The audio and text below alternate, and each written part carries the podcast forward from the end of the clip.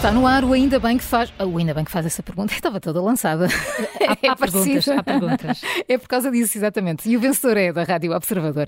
Programa que também pode acompanhar, já sabem, direto no YouTube, Facebook e no nosso site. Esta sexta-feira juntam-se à equipa das manhãs 360 e ao José Manuel Fernandes, a Helena Matos, que já aqui está connosco. Bom dia, Helena. Bom dia. E também o Carlos Diogo Santos. Uh, Carlos, hoje falamos de saúde, de multas, de abordagens imparciais, mas começamos com a entrevista de ontem hum. do presidente do PSD. Luís Montenegro, já fomos ouvindo no resto, uh, nos, nos, noticiários desta manhã, o essencial desta entrevista. Uh, já lá vamos, porque o Carlos Diogo Santos quer uh, falar sobre isso.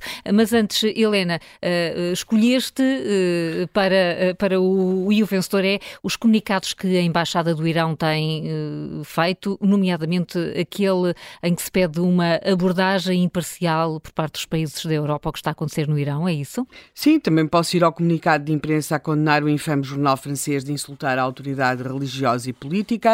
Também posso ir um, ao, ao, comunicado uh, da República do Irão em protesto da remoção do Irão da Comissão sobre o Estatuto das Mulheres da Organização das Nações Unidas.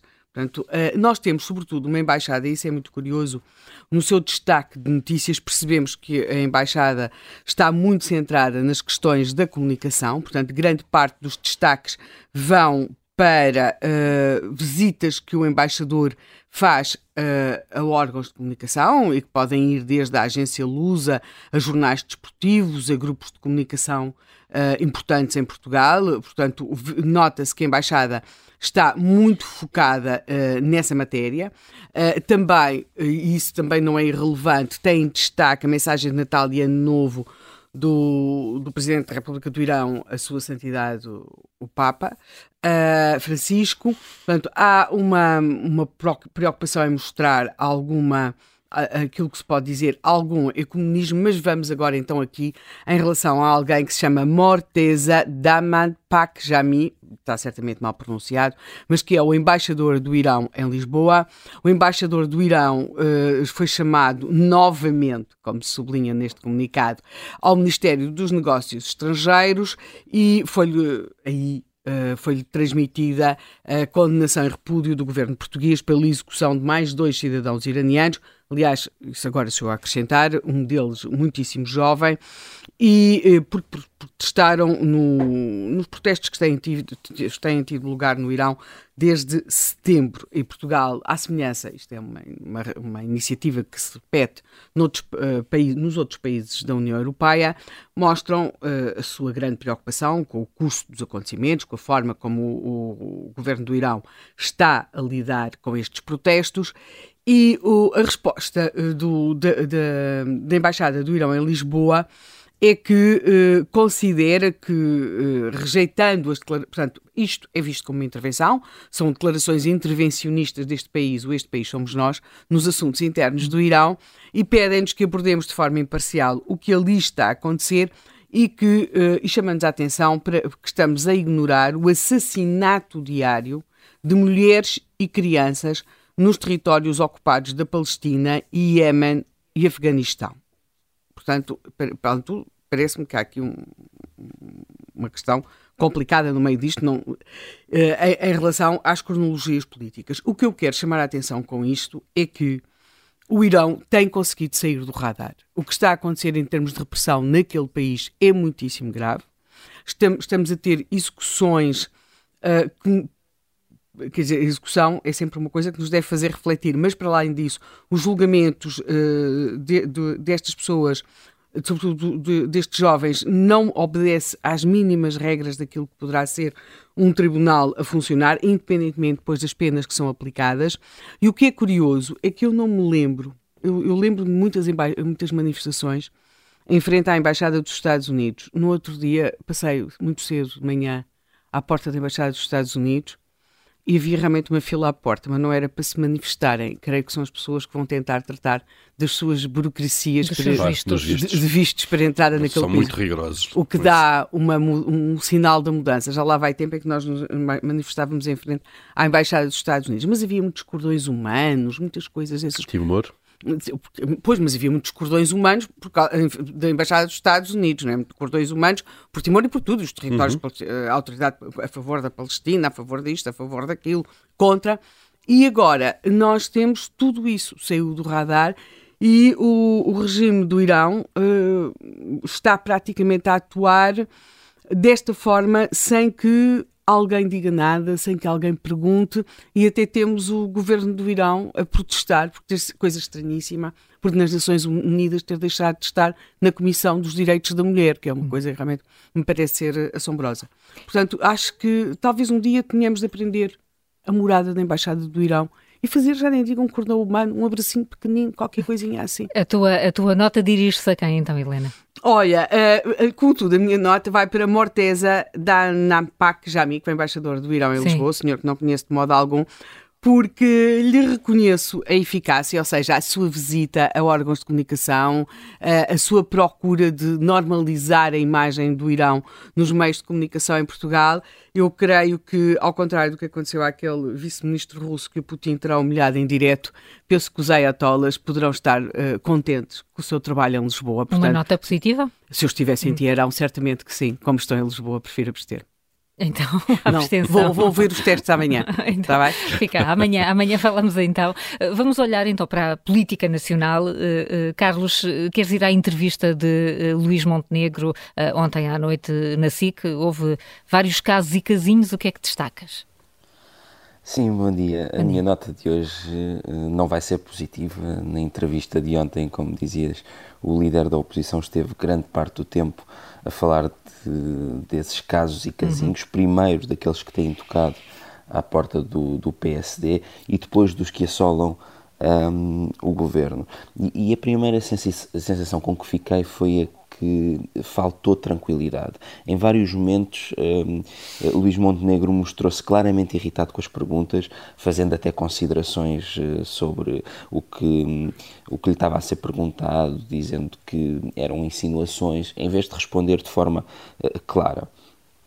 Houve aqui uh, respostas a vários uh, temas que acabaram por isso por não serem um, perceptíveis. Uh, revelou logo no início que Joaquim Pinto Moreira iria renunciar ainda ontem à sua posição de vice-presidente do, do grupo parlamentar do PSD um, justificando que passaram já 60 horas desde as buscas uh, uh, sem que tivesse sido pedido um, um, levantamento de imunidade parlamentar, mas fica aqui a dúvida, porque é que não foi logo e qual é que é esta questão das 60 horas.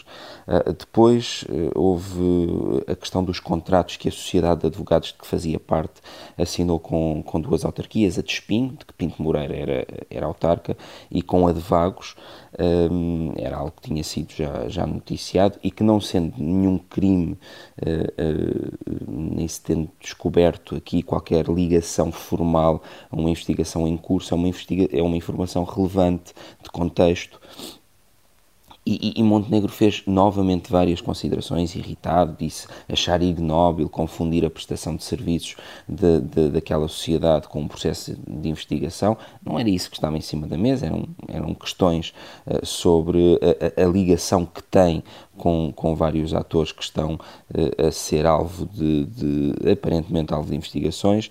Uh, também não foi claro sobre o que pensa sobre uh, futuras alianças com o Chega, também aí se voltou a irritar uh, com, com as insistências do jornalista.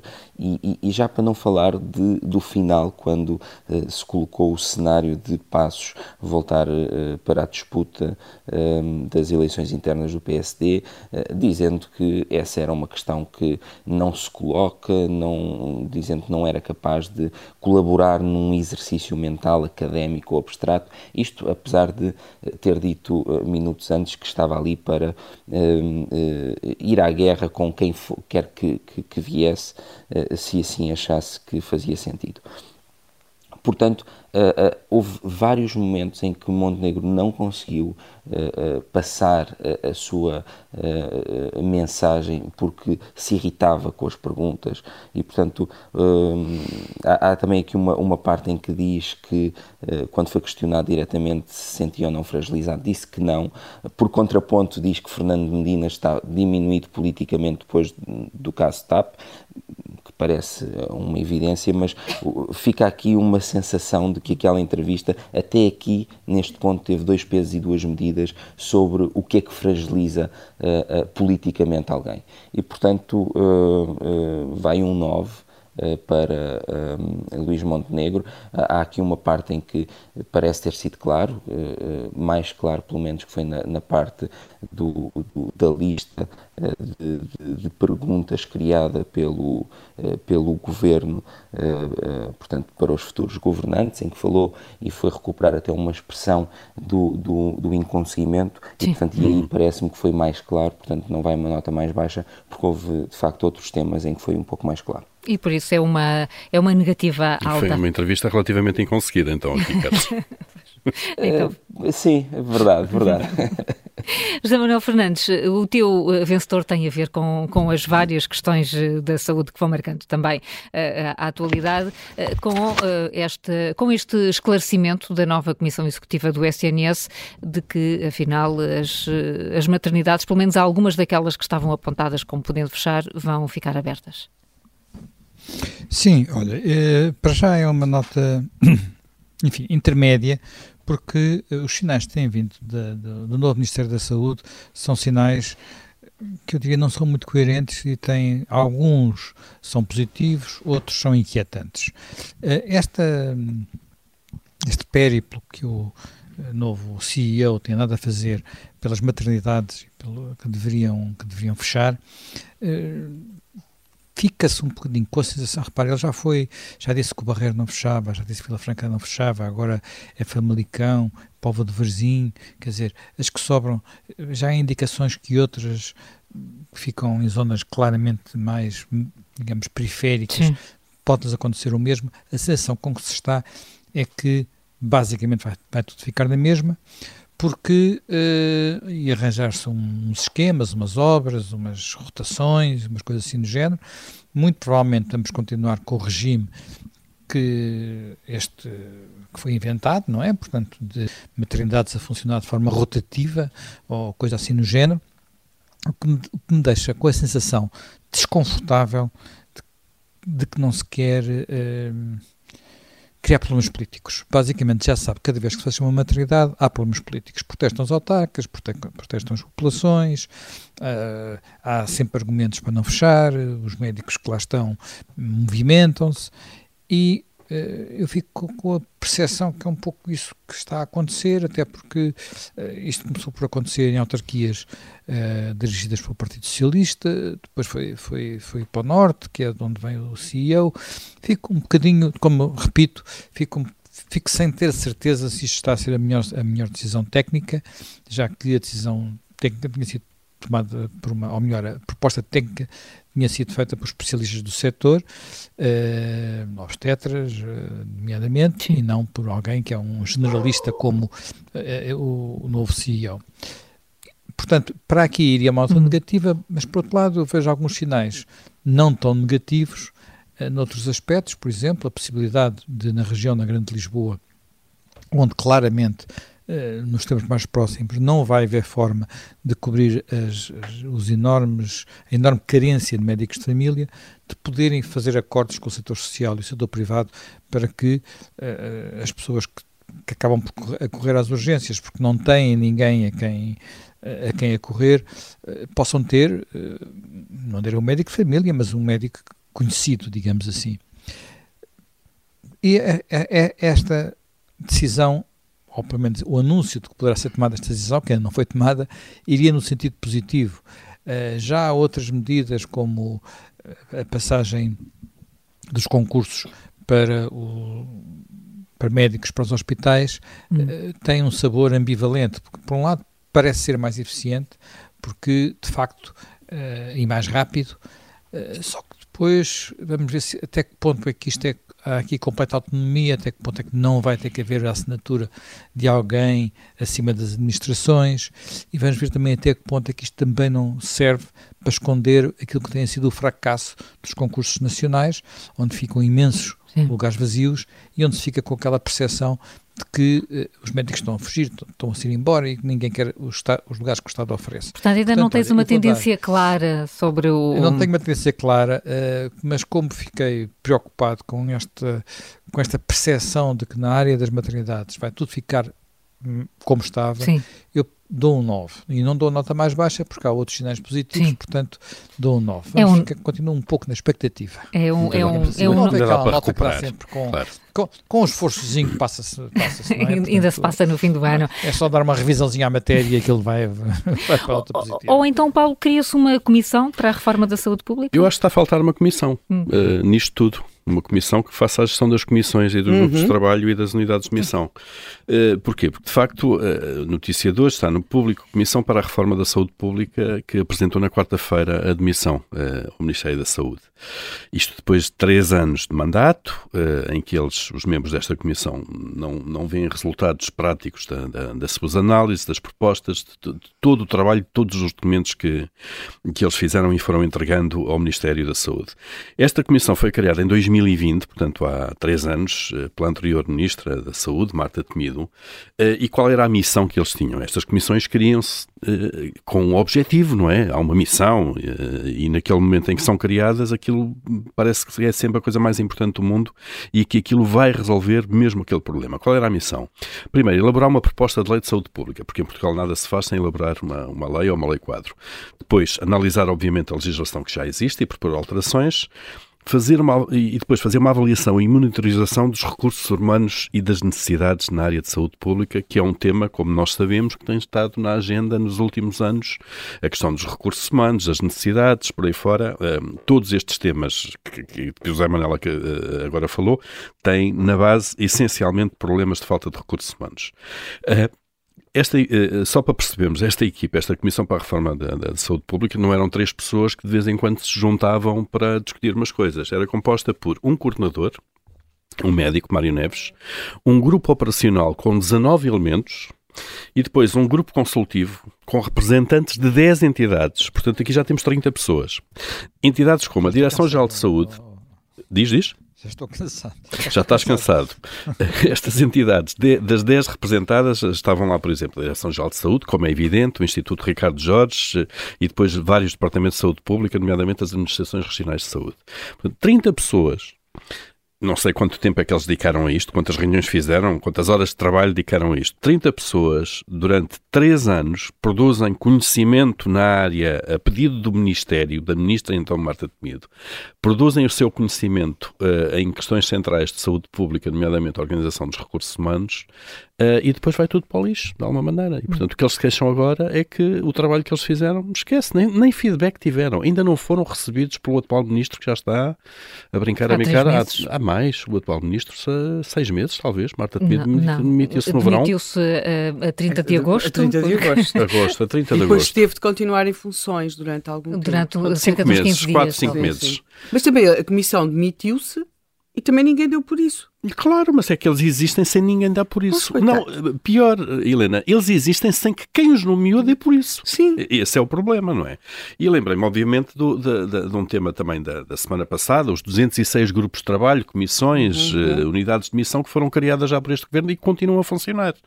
Uh, e que muitas delas, aliás, isso foi a iniciativa liberal, pediu ao governo, o governo a muito custo, passado meio ano, lá conseguiu fazer a lista, lá enviou uma lista. Uh, o pedido era também para que o governo enviasse os, os, resultados, os relatórios que toda esta gente produz. Obviamente que o governo não enviou, não é? Porque nem sabe onde é que as coisas param, muitas vezes, imagino eu. Uh, mas também me recordo, de, durante toda a pandemia, o Conselho Nacional de Saúde, o Conselho Nacional de Saúde Pública, o Conselho Nacional de Saúde Mental uh, também se queixavam de não serem ouvidos, uhum. consultados durante a, durante a pandemia pela, pelos decisores políticos, uh, que depois reuniam ad hoc com, outros com outros especialistas no, no Infarmed. das reuniões do Infarmed. Pois, mas é, é assim, esta gente perde tempo com isto e nós depois olhamos, e, o, que é, o, o, que é que anda toda a gente a fazer? Andam a fazer, andam a reunir nestas coisas que depois não dão rigorosamente em nada. E, uhum. portanto, uh, talvez fosse boa ideia, digo eu, e agora sem ironia, criar uma comissão ou um grupo de trabalho para fazer a limpeza das comissões e dos grupos de trabalho Isto é tralha, isto é, é como ir ao sótão lá de casa. Uh, uhum. Basicamente, é tempo perdido, já não falo de dinheiro, é tempo perdido, que depois é dinheiro também, e estas pessoas deviam estar concentradas a fazer outras coisas, seguramente no Estado, são todos muito capazes, não ponho isso em dúvida, do que meterem-nos nestas comissões com 30 pessoas, uh, que depois vai tudo para o lixo, e o papel que não se gasta, não é? Mais de um papel só. A nota? A nota, eu não sei, sei de dar, enfim, olha, dá um 6 a esta coisa das comissões, dos grupos de trabalho e unidades de missão, eh, esta coisa toda que não serve para nada. Um 6, então. O Júlio Magalhães, uh, creio, Júlio, que queres falar de multas? Sim, olha, por acaso estava aqui na dúvida entre estes casos e os casinhos e, e esta das multas, eh, mas queria dar uma nota, se me permitires, a um dos casinhos. Tem a ver com o Pedro Ribeiro, o assessor do Primeiro-Ministro, eh, que se demitiu, saiu. Eh, era ex-autarca do Cartacho, mas só uma nota mesmo, por achar que enfim, há uma moldura, dois anos e nove meses sem, sem de novo ter funções públicas, 3.900 eh, euros de multa, eh, por causa de uma publicação que fez numa, numa publicação da Câmara em plena uhum. campanha eleitoral, deve ser uma moldura penal para isto, provavelmente, mas o meu ponto é mais este, as eleições foram há dois anos, ou seja, eh, por causa de uma publicação, estar à espera dois anos de uma sentença parece-me demasiado exagerado.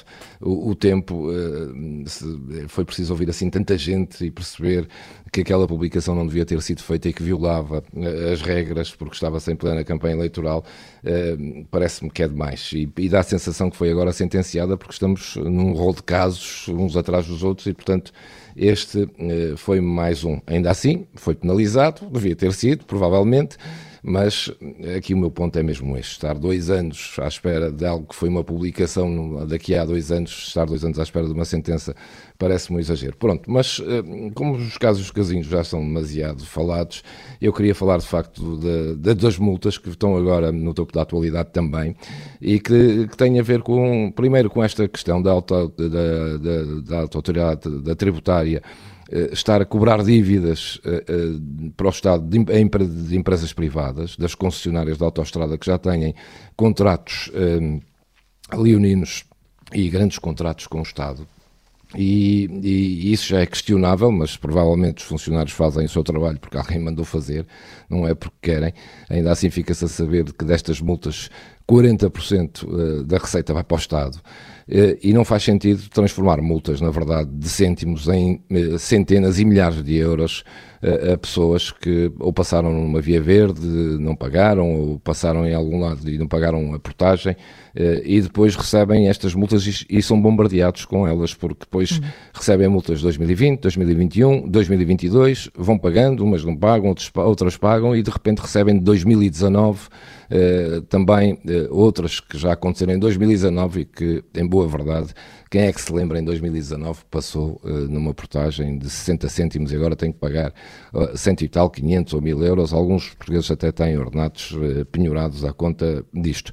Para dar, um, para fazer aqui também um contexto diferente, tem a ver com a PSP. Basicamente são duas notas. Uma, de facto, para esta situação Sim. do Estado estar a cobrar dívidas uh, de empresas públicas, que é uma nota negativa, claramente, uh, e, e, de, e, neste contexto de, de, multas altíssimas que são cobradas e que são uma receita não extraordinária. Não são multas de empresas públicas, são multas de empresas privadas. Pois, é, o que eu estou a dizer. Há uma... falou sobre isso. Sim. Sim, é, por exemplo, empresa, vocês, passam numa scoot, vocês passam numa scoot, as tais que não tinham custos para o utilizador, e se vão num carro sem via verde, depois tem de se andar naquele calvário do, do site do CTT do eh, site, para ver, e depois só aparece uns dias depois, aparece, para ver quando é que aparece, tem de se ir. Às vezes aparece quando já nos esquecemos. Júlio, eh, claro. só precisamos da nota, já estamos em cima do Nota, tempo. queria dar só essa nota negativa. O ponto era este, Manuel Fernandes, uma empresa do Estado estar a cobrar dívidas de empresas privadas. É, esse é que é o ponto. É uma nota negativa 4 e queria já, já agora, dava uma nota positiva à PSP, que faz aqui um contraste. Há novos radares em Porto, Gaia e Matosinhos, tem que ser, mas uh, nós temos acesso, uh, a PSP tem um, um, link, um site onde diz, uh, com este título, quem avisa, que não diz amigo é, mas é só quem avisa. A conclusão nesse, fica para nós, sim. E nesse, não, não é nossa, depois fica e está tudo lá dito, onde é que há radares no Porto, em Gaia, Matosinhos, Aveiro, Braga, Viana do Castelo, Bragança, bem, Lisboa, fica, no país fica, todo. Fica no mês de janeiro. Fica Quem quiser aviso. saber faz, é uma forma pedagógica, de facto, de informar as pessoas. E, e isso é merece um, um, 16, um 16, um 16 então, claro. no fecho deste E o Vencedor é, que já passa das nove.